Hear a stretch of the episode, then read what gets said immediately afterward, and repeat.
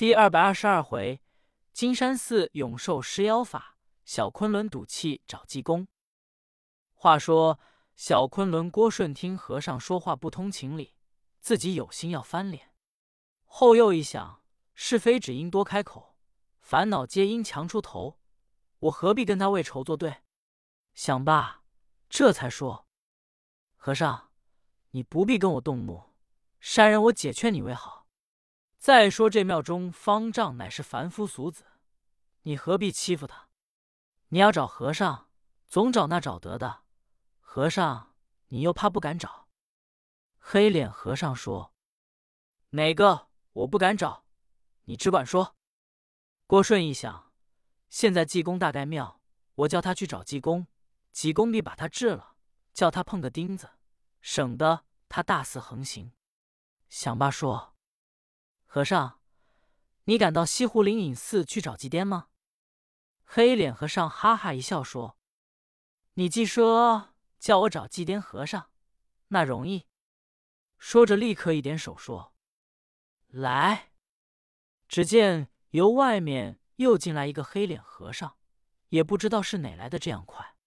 这和尚进来一声喊嚷说：“我乃千载长修士也。”说着话，来到大殿以前，说：“师傅差我哪旁使用？”万年永寿说：“徒弟。”我派你到西湖灵隐寺把几颠给我拿来。这千载长修和尚一声答应，说：“遵法旨。”立刻直溜一晃，脑袋没了。少时来到灵隐寺门首，迈步就往里走。两个门头僧说：“找谁？”黑脸和尚说：“我乃千载长修士也。”门头僧还要拦阻。黑脸和尚用手一指，说：“打！”门头僧身不由己，自己就打嘴巴，往里就跑。甘在长修也是来到大雄宝殿，往供桌上一坐。门头僧吓得到里面去回禀广亮。广亮一听，胆子小，不敢出来，赶紧回查者和尚圆空长老。广亮先跪倒行礼，说：“回禀老方丈。”外面来了一个黑脸和尚，口称叫千载长修，把门头僧打了。他上了大殿的供桌。老方丈乃是九世比丘，说：“好孽畜大胆，无故前来搅闹佛门善地。你去叫道己的徒弟悟真去拿他。”广亮立刻找孙道全把这件事一说。孙道全说：“我去。”这才立刻来到前面。大雄宝殿一看，果然是一个黑剪和尚在供桌上坐着，头上有一股黑气。孙道全一看，赶奔上前，举宝剑照定和尚脖颈，就是一剑。和尚就闭着眼，没留神，这剑真砍上了，砍的这黑和尚一伸脖子，一道白印。孙道全说：“好孽畜，无故前来挑闹佛门禁殿，还不退去！”黑脸和尚张嘴，照定孙道全喷出一口黑气。孙道全赶紧念护身咒，拨头往外就跑，说：“好厉害！”话言未了，只听山门里一声喊嚷：“无量佛！”孙道全一看，来者乃是神童子楚道元，说：“好孽畜大胆，持山人来拿你！”伸手由兜一掏出八宝装灿云光袋，照定妖僧一打，手中掐诀，口中念念有同，立刻把这黑脸和尚装到里面。楚道元说：“倒出他来瞧瞧，是什么东西？”往外一道，众人一看，现了原形，是一个大驼龙。楚道元一看，说：“你真把和尚糟蹋苦了。”书中交代，他师傅原本也是一个大师，却为什么到金山寺去闹呢？这内中有一段缘故。原本这山寺山下当初没有这道买卖街。金山寺老丈想庙里有三百战唐僧，无所事业，素日净吃闲饭，日用太大。老方丈拿出银钱来修盖房子，另一给人开买卖。所谓有烧香进庙人等，也可以作乐。又造了四十只渔船，另给打鱼的，一天要一两银子。在他这山卖鱼，得给他庙里拿鱼税，每月多进钱若干。这个万年永寿凤龙王之令，在这里把守江口，有这些打鱼的，终日伤了他的子子孙孙不少，故此他一恼，才来到金山寺跟和尚作对。焉想到郭顺用话一击他，他这才派他徒弟来到灵隐寺搅闹，不想被楚道元用装仙袋将他拿住，倒出来已然现了原形。楚道元不忍伤害他，这才说：“孽畜，你无故前来搅闹，谢英将你结果了性命。山人有一分好生之德，饶你这条性命，还不快去！”这驼龙慢慢爬出了山门。好容易架起风来，径自去了。他刚走，济公由外面脚步踉跄回来了。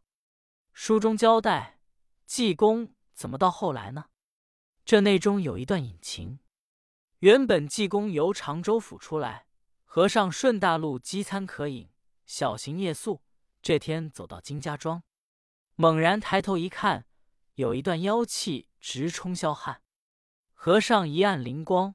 口念南无阿弥陀佛，善哉善哉。你说不管，我和尚焉有不管之理？罗汉爷本是佛心的人，既知道就要管。和尚有来到先知之能，这里住着金好善，家中大财主，最好做善事，无故把儿丢了。老员外各处贴告白条，如有人给送信，必有重谢。今天罗汉叔正走在这里。总算行善的人家，该当逢凶化吉，遇难成祥。和尚来到金好善门，手一打门，管家出来。和尚说：“辛苦辛苦。”管家说：“和尚，你来此何干？”和尚说：“顿老管家，你到里面就提我和尚，乃西湖灵隐寺几癫僧前来拜访。”管家叹了一声，说：“和尚。”你趁早去吧。你要头半个月来，我家园外必有一番的应酬。我家园外最好斋僧布道，人称叫金浩善，你必是慕着名来的。这几天你来得不凑巧，我们员外愁的连饭都不吃了。你想，你这不是白碰钉子？和尚说：“有什么愁事呢？”管家说：“和尚，你要问，我告诉你，这件事真新鲜。”我们员外跟前就是一位公子，今年十八岁，原本是个文秀才，在我们这北边庄子有花园子，在那里念书，无缘无故把我家公子丢了，不知去向。我们员外各处贴告白条，直到如今音信皆无，各处都找遍了。我们员外愁得了不得，这样的善家，按说不应当出这样逆事。你想，我们员外哪里还有别的心思？和尚说：“这个事不要紧，我就为这样事来的。你回禀你家员外，就替我和尚知道你家公子的下落，保准把你家公子给找回来。”管家一听说这话当真吗？和尚说：“真的。”管家半信半疑，这才赶奔里面。老员外正在书房坐着发愁，管家进来说：“回禀老员外，外面来了一个穷和尚。”他说他是西湖灵隐寺几颠，特意前来拜访老员外。他说他知道公子爷的下落。老员外正在无计可施，一听这话，求之不得，赶紧往外就跑。来到外面一看，见和尚蓝楼不堪，穷脏之极，这才说：“和尚，请里面坐。”济公一看这位老员外长得慈眉善目，头戴逍遥员外巾，身穿宝蓝缎员外氅。白袜云鞋，面如三秋古月，花白胡须，精神百倍。和尚这才往里走，来到南道坐厅房一二看，屋中很讲究，所有摆设不俗，一概都是花梨紫檀构木雕刻桌椅，名人字画，条山对联，工笔写意，花卉翎毛。金浩善说：“和尚请坐。”未领教和尚贵宝刹在哪里？上下怎么称呼？和尚说：“我乃西湖灵隐寺，上一字道，下一字记。讹言传说几癫僧就是我。金浩善一听，知道几泉名头高大，连忙施礼说：“